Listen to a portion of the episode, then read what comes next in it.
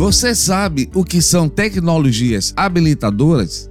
Conhece as tecnologias convergentes? E já ouviu falar das aplicações da nanomedicina teranóstica? Olá, sejam bem-vindos e bem-vindas ao Papo de Química, o seu podcast do ensino de Química. Sou o professor Edson Souza, da Universidade Católica de Pernambuco e do IFPE. Nesse episódio, abordamos o tema Química e suas aplicações, onde conversaremos sobre o uso de tecnologias do futuro na área da saúde. As tecnologias habilitadoras são aquelas que fornecem a base e suporte para o desenvolvimento de outras tecnologias e inovações. São essenciais para impulsionar o progresso e possibilitar avanço em diversos setores. Alguns exemplos de tecnologias habilitadoras: inteligência artificial, internet das coisas, computação em nuvem, realidade virtual, realidade aumentada. Já as tecnologias convergentes são tecnologias que se fundem ou se combinam para criar capacidades e sinergias. Alguns exemplos de tecnologias convergentes incluem a combinação da nanotecnologia em medicina, internet das coisas e internet artificial, realidade virtual e realidade aumentada. E para bater esse papo legal sobre esse tema atualíssimo e apaixonante, recebemos no Papo de Química o professor doutor César Augusto Souza de Andrade, graduado e mestre em biomedicina pela Universidade Federal de Pernambuco, doutor em ciência dos materiais na UFPE. Atualmente, o professor César é titular do Departamento de Bioquímica da UFPE, bolsista de produtividade e desenvolvimento tecnológico do CNPq, nível 2, e desenvolve pesquisas com elevada inovação tecnológica em tecnologias convergentes e habilitadoras no Laboratório de Biodispositivos Nanoestruturados, como também no Núcleo de Pesquisa em Inovação e Tecnologias em Saúde. O professor César é diretor de Políticas da Ciência, Tecnologia, Inovação e Competitividade da Secretaria de Ciência, Tecnologia e Inovação do Estado de Pernambuco. Agradecemos ao professor César pela sua disponibilidade em atender ao nosso convite. Bem, pessoal, estamos aqui com o Dr. César Andrade para bater esse papo com a gente. E aí eu gostaria de começar perguntando a ele exatamente o que são essas tecnologias do futuro em saúde, o que é que o pessoal anda fazendo e aí que ele desse essa visão geral para a gente. Perfeito. Uh, antes de responder, Edson, eu queria já agradecer o convite. Para mim é de excelência estar aqui em conjunto com o amigo Edson, é um contemporâneo na época do doutoramento no departamento de física Física lá da Universidade Federal. E a partir, obviamente, desse período que nós passamos juntos, a gente já, come já começou naquela época ainda a trabalhar com diversos tipos de tecnologias. A gente trabalhou com tecnologias habilitadoras, tecnologias convergentes, e quando a gente fala sobre tecnologias do futuro, é justamente é, tecnologias que podem e devem causar mudanças que são radicais e que permitem a transformação da humanidade, permitem é, alterações culturais, a, bem como potenciais e tendências de geração de ciclos acelerados de desenvolvimento. Ou seja, o principal objetivo quando a gente fala de tecnologia de futuro é o incremento do bem-estar físico, social, emocional das pessoas. E quando a gente fala, obviamente, de convergente e habilitadora, a gente pode estar associando, por exemplo, a nanotecnologia. Quando a gente fala de nanotecnologia, é um nome bastante falado atualmente, inclusive, que é uma tecnologia de característica transversal. Ela tem uma característica de ser disruptiva, ela tem uma, um pervasivo uso ao longo de diversas áreas do conhecimento. Então, se a gente falar em diodos emissores de luz, diodos emissores de luz orgânicos, se a gente falar de chips de computador, se a gente falar de automóvel, se a gente falar de medicamentos, de cosméticos, a gente sempre pode ter algo de nanotecnologia que vai estar associado. E, obviamente, quando você reduz o tamanho de determinados tipos de materiais, você consegue ter propriedades que são diferenciadas do que quando ela está na sua escala macro. E a partir daí, Edson, a gente percebe que, obviamente, você pode ter uma revolução na capacidade de obtenção de produtos, processos e, obviamente, de serviços que podem ser prestados. Então, você tem inúmeras possibilidades e, ao mesmo tempo, em alguns momentos inimagináveis. E aí, quando a gente fala de nanotecnologia, eu vou entrar para uma área interessante, que inclusive é, você também conhece bem, que é quando a gente fala de materiais avançados. Então, quando a gente fala dessas tecnologias de futuro, a gente não pode esquecer de materiais avançados. E materiais avançados, a gente pode sair desde o gesso, a gente pode sair de um cimento, a gente pode sair de uma liga metálica, a gente pode entrar, por exemplo, na saúde. Inclusive, quando a gente fala da saúde, a gente pode entrar na nanoteragnóstica, que é o processo que está associado ao diagnóstico, mas ao mesmo tempo pode estar associado, obviamente, à terapêutica daqueles pacientes. E aí, com essas características, vocês podem observar que a gente pode ter materiais com propriedades extremamente diferenciadas e principalmente combinação de propriedades. Lembra que eu falei de liga, que eu falei de mistura, Isso. inclusive de blenda, né? né? Você não pode é, esquecer das blendas. Das blendas. E aí você melhora, obviamente, a performance desses materiais. E óbvio que o Brasil tem destaque em relação a isso, porque o Brasil ele é um dos principais detentores em termos de diversidade de materiais, e principalmente quando a gente fala de biodiversidade, que pode ter materiais que possam, obviamente, ser aplicáveis na, na área da saúde. Ah, legal. Verdade, como você disse, quando falamos em nanomateriais, a gama de possibilidade de aplicações é enorme. E ainda, quando você cria sinergia com outros materiais, através da formação de blendas, ligas e outras combinações, amplifica ainda mais a capacidade de aplicação desses materiais. Mas, César, gostaria que você colocasse para os nossos ouvintes as pesquisas que estão sendo realizadas no laboratório de biodispositivos nanoestruturados. Perfeito. A gente vem, Edson, tentando trabalhar com tecnologias de fronteira. Veja que coisa interessante. A gente está no Nordeste brasileiro, no estado de Pernambuco, e a gente vem trabalhando com tecnologias de fronteira altamente competitivas, inclusive de caráter mundial. Então a gente pega moléculas, não é? Moléculas que inclusive podem ser extraídas uh, de plantas do Nordeste brasileiro. Veja que coisa interessante. E a gente faz imobilização química, tá? Nós podemos fazer ligações químicas, nós podemos fazer ligações mais fracas, como interações eletrostáticas desses materiais sobre determinados tipos de superfícies. Nessas superfícies, prioritariamente, nós dedicamos, envidamos esforços para utilizar nanoestruturas, então a gente pode utilizar nanopartículas de metais nobres, podemos utilizar nanopartículas de óxidos metálicos, nanoestruturas como, por exemplo, eh, nanotubos de carbono, grafeno, etc. Sistemas híbridos em que você tem materiais que são orgânicos misturados com materiais que são inorgânicos para a gente obter características físicas e químicas diferenciadas e a partir da associação com dispositivos, tá? A gente consegue, por exemplo, pegar o soro, o plasma ou de repente sangue total, ou de repente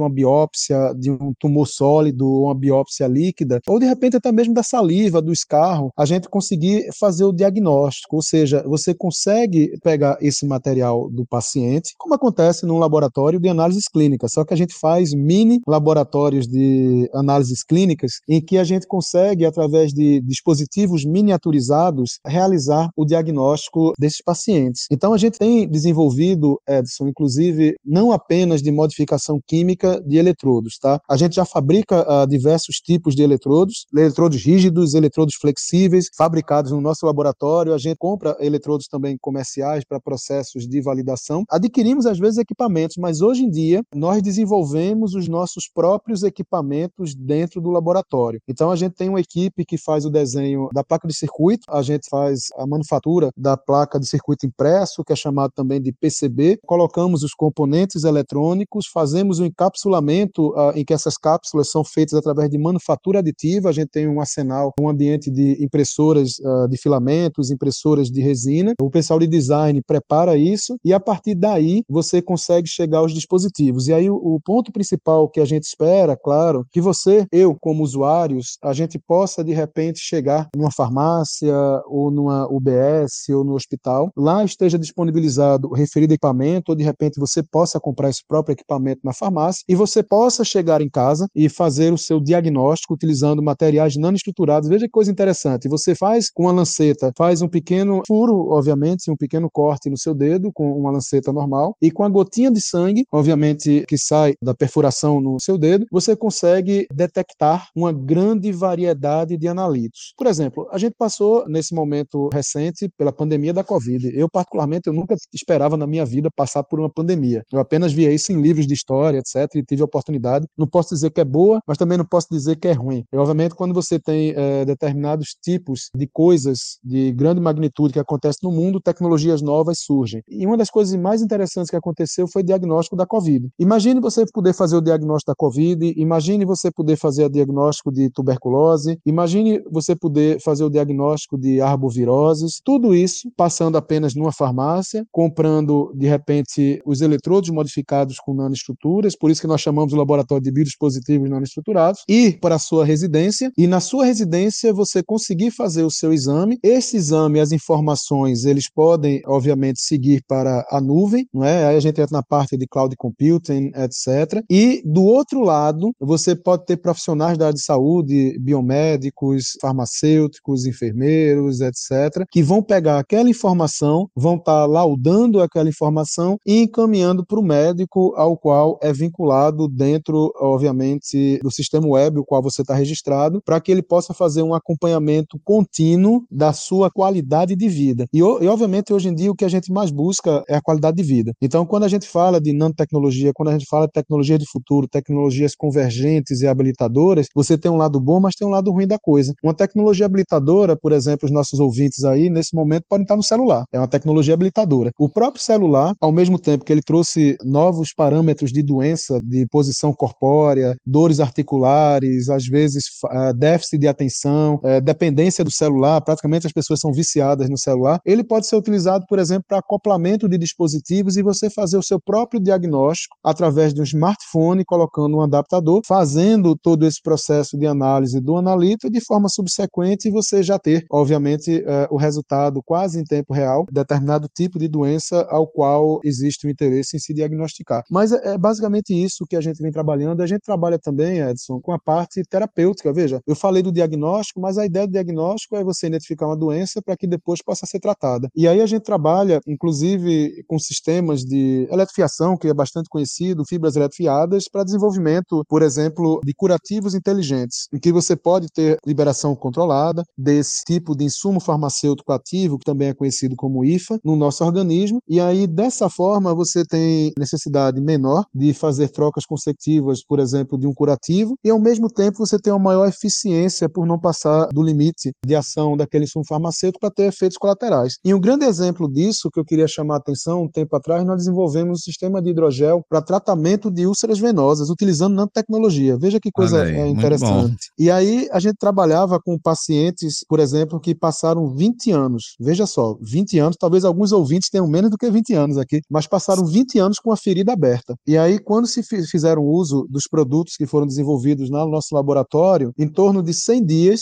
aquela ferida de 20 anos, elas fecharam. Tiveram pacientes com pés diabéticos, que são complicadíssimos de você ter ação cicatricial, principalmente pelos fatores de coagulação 2, 7, 9 e 10, que de forma subsequente, um mês ou dois meses, aquelas feridas se fechavam. Então, o que a gente espera com tecnologia de futuro é justamente isso: dar maior qualidade de vida para a população, é, dar maior conhecimento e acompanhamento por parte do quadro de médicos e paramédicos e principalmente informação, que essas informações podem seguir, obviamente, para o Ministério da Saúde e fazer com que os tomadores de decisão via Sistema Único de Saúde possam ter políticas públicas que sejam cada vez mais eficientes para uh, o nosso Brasil. Muito bom, César. Eu estava acompanhando né, a tua explicação, onde você mostrou as possibilidades de utilização dos nanomateriais para a detecção da Covid-19, arboviroses e outras aplicações na área de saúde. Eu li um trabalho de vocês que foi desenvolvido durante o período da Covid-19. Vocês desenvolveram um kit para a detecção da Covid e fizeram parte da rede de testagem aqui no estado. Além disso, eu gostaria de saber como é que anda hoje a questão da transferência de tecnologia para que o conhecimento gerado na academia chegue de forma mais rápida ao cidadão. Então, gostaria que você relatasse esse momento de atuação do Núcleo de Pesquisa e Inovação em Tecnologias em Saúde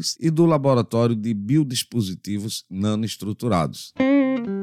Opa, vamos sim, vamos sim. Pergunta excelente. É, na realidade, o que aconteceu? O time do NUPIT, que é o Núcleo de Pesquisa e Inovação Terapêutica, do qual eu faço parte, foi solicitado para criar, obviamente, uma grande força de enfrentamento, principalmente para o diagnóstico uh, da Covid. Então, a gente teve do diagnóstico tradicional e reação em cadeia da polimerase, é, obviamente, para dar resposta de maneira imediata, porque as pessoas estavam morrendo à, à torta e à direito. A gente precisava realmente ter uma, uma resposta muito rápida. E a partir disso, a gente começou ao mesmo tempo, a equipe de, do Biodispositivos Não Estruturados se mobilizou, algumas pessoas, claro, que tiveram interesse e puderam trabalhar, que não tinha nenhum, alguma outra doença secundária que impedisse esse tipo de trabalho, por ser um material contaminante. E a gente é, desenvolveu, iríamos desenvolver duas coisas, Edson, que é engraçado. A gente ia trabalhar com imunocromatografia de fluxo lateral e o desenvolvimento de dispositivos eletrônicos. A imunocromatografia de fluxo lateral deu ruim. E por que deu ruim? Porque a gente precisava de anticorpos da COVID. Uhum. E, obviamente, no meio da pandemia da Covid, o anticorpo da Covid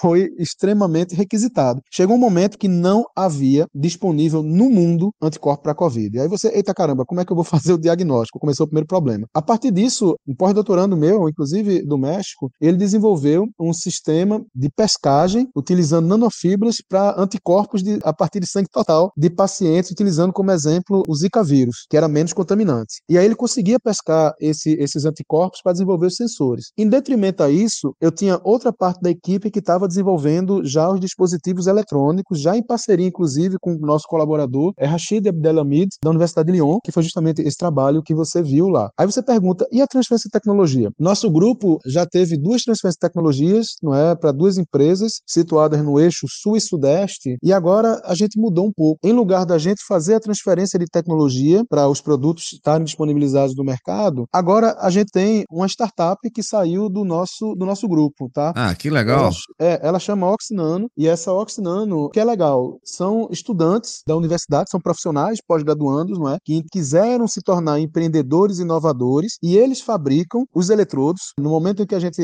não tiver no podcast, mas tiver com imagem, eu posso trazer é, esses dispositivos eletrodos para vocês verem. É, é, muito legal, muito bonito. A gente vai ter até uma exposição que eu vou passar para você depois para divulgar, que vai ser no Espaço Ciência. A gente vai estar tá mostrando lá como é que funciona na tecnologia de maneira presencial. E aí ele desenvolve agora já os eletrodos, inclusive estão montando uma linha de produção escalável dentro da Universidade Federal, e eles estão desenvolvendo os próprios dispositivos eletrônicos que eu falei no começo. Então ah, a gente bom. tem profissionais que são da engenharia, tem profissionais que são da farmácia, da biomedicina, da biologia, da enfermagem, da nutrição, que fazem parte dessa composição. A gente só não tem químico, Edson, eu percebi agora. Isso é uma coisa. Mas, rapaz, vamos lá. Não tem químico, mas eu vou deixar esse, esse aviso aqui de convite convite depois para emparcerar. E aí eles vêm desenvolvendo isso. Essa startup já foi criada, brevemente vai estar tá sendo incubada, mas é justamente isso que eu vejo nossa função. Eu, você, as demais pessoas que estão escutando aqui nesse momento esse podcast, entender que a gente está para fazer ciência, aprender, gerar conhecimento, passar conhecimento, a gente está para usar e desenvolver tecnologia, mas a gente também tem que entrar na inovação. Nós precisamos entender que podemos nos tornar empreendedores, como aconteceu, por exemplo, no Vale do Silício, não é que a gente estava conversando, é. como aconteceu, por exemplo, no Porto Digital aqui no Recife Antigo, em que as pessoas perceberam que ciência e tecnologia pode resultar em inovação e pode gerar negócios, empregos e renda. E o mais legal, essas pessoas que fazem graduação, que foram oportunizadas de fazer um curso de química, física, biologia, medicina, engenharia, história, etc., são pessoas que eu considero agraciadas, que tiveram a oportunidade de fazer um curso superior e têm a oportunidade de ter empregos extremamente diferenciados, porque são a maior parte deles podem ser empregos de base tecnológica. E o que é que é isso importante? É o emprego mais difícil de se conseguir pessoas com competência.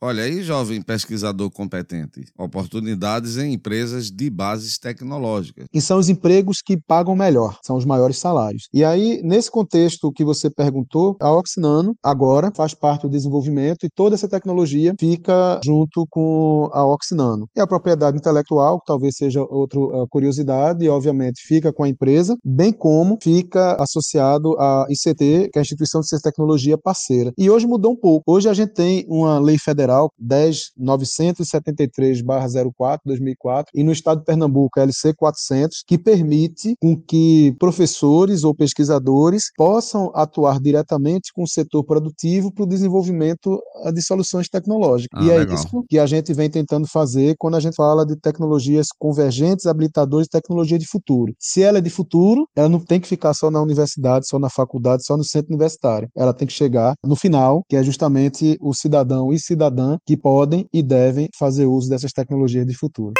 Ah, muito bom essa visão, né? Se você lembrar, na nossa época lá da, da universidade, a dificuldade que era, né? Tivemos até colegas de grupo, né, que tentaram naquela época incubação de empresa, mas era muito difícil. E a outra coisa que eu gostaria, né, de dar os parabéns é essa questão da equipe multidisciplinar, né? Isso é muito importante, a gente ter profissionais das diversas áreas, porque isso vai acelerar, né, o processo de andamento do, da pesquisa, dos trabalhos, e com certeza vai chegar uma solução final bem mais rápido. O outro caso que eu vi, vocês tinham desenvolvido também um sistema para identificação de Zika, né? Algo que andou aqui no estado, né? Já trazendo a dengue, a, a Zika, chikungunya, trazendo vários problemas para a nossa população. E aí vocês desenvolveram esse sistema, ele continua ativo para as secretarias de saúde saúde, é, é, esses sensores. Como é que anda esse processo aí nessa linha aí de pesquisa?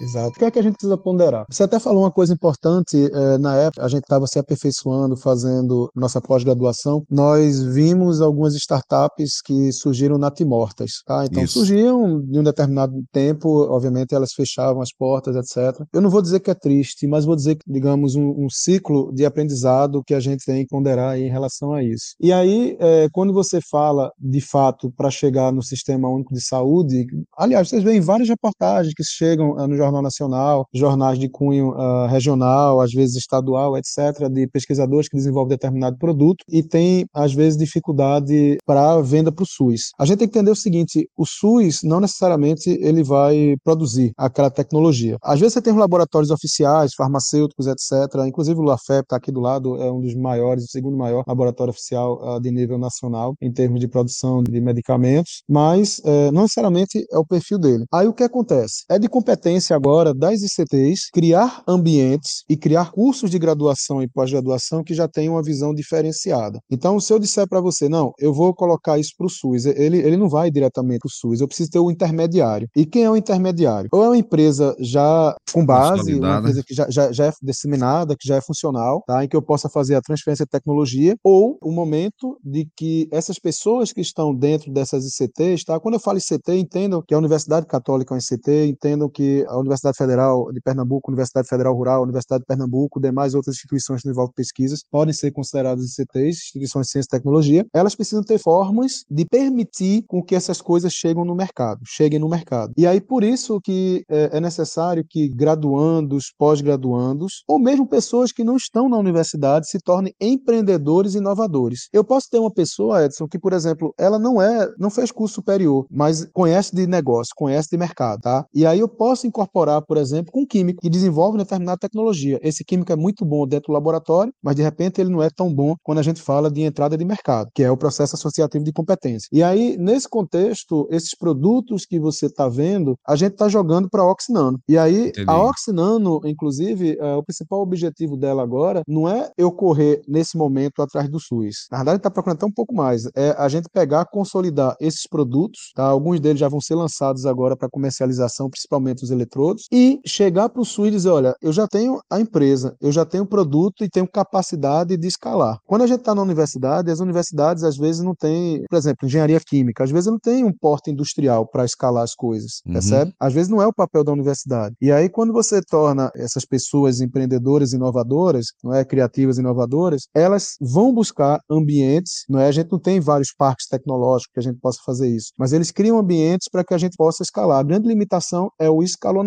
tá? De produzir em grande quantidade, tá? Para ficar mais fácil o entendimento. E aí, quando a gente abre uma empresa, uma startup, qual é o principal objetivo dela? Não é desenvolver dentro do laboratório, porque você já desenvolveu. É ela encontrar formas de você escalar, produzir várias unidades com o mesmo controle de qualidade para todas, que é difícil. Imaginar o seguinte: eu vou fazer um monte de bolinho, de pudim, de cupcake. Todos os cupcakes têm que ser uh, iguais, ter padrão de qualidade. E isso, uh, às vezes, é um fator limitante, tá? Mas as pesquisas não pararam, inclusive, vem super fortes em relação a isso. Inclusive, a gente está investindo forte, até esqueci antes de falar, na parte de internacionalização. A gente está com a quantidade já de estudantes indo e vindo, principalmente para a Europa, para que eles possam aprender, para que eles possam levar conhecimento e principalmente colocar Pernambuco no mapa mundial de tecnologias do futuro, tecnologias convergentes, tecnologias habilitadoras. Ah, muito importante essa experiência internacional que o jovem pesquisador pode adquirir. É fundamental né, para a sua formação. Bem, pessoal, nós chegamos aqui ao final depois dessa, dessas informações aí valiosíssimas que atualizou toda, né, toda a nossa audiência. Gostaria de agradecer ao Dr. César Andrade pela disponibilidade em atender aqui o convite do Papo de Química. Eu sei que ele tem uma agenda corrida, mas conseguiu abrir esse espaço para a gente. Gostaria de mais uma vez agradecer ao Dr. César pela sua disponibilidade. Edson, na verdade eu que agradeço. Para mim, um excelente excelente oportunidade de estar aqui hoje junto aos ouvintes aí do Papo de Química. Fico muito feliz em poder falar um pouco sobre essas tecnologias e principalmente oportunizar não é, as pessoas de conhecer um pouco mais de outras áreas, de poder entender o processo de emparceiramento e principalmente de entender que independente da sua área de formação, tá, inclusive aqueles que não fizeram a graduação ou pós-graduação, mas que podem interagir quando a gente fala de tecnologia, quando a gente fala de inovação. E dizer que estou aberto qualquer coisa que precisarem, caso tenham interesse, inclusive, de conhecer um pouco mais presencialmente o que é que a gente vem desenvolvendo, é só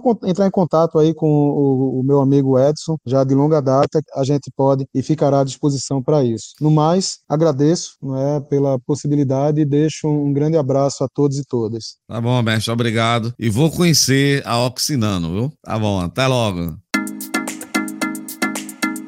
Bem, pessoal, chegamos ao final de mais um episódio do Papo de Química. Nesse episódio, vimos como as tecnologias habilitadoras e convergentes são a base das tecnologias que serão cada vez mais utilizadas na área de saúde, num futuro não muito distante. Já vimos exemplos de dispositivos presentes no nosso dia a dia. Convido todos vocês para que sigam o Papo de Química, compartilhe com seus amigos, mande esse episódio para um amigo, para uma amiga, compartilhe compartilhe nas suas redes sociais. Mande suas sugestões de temas para o e-mail podcast@papodequimica.com. Ele aparece na descrição de cada episódio. Vamos aumentar a nossa podosfera. Até o próximo episódio, pessoal. Tchau, tchau.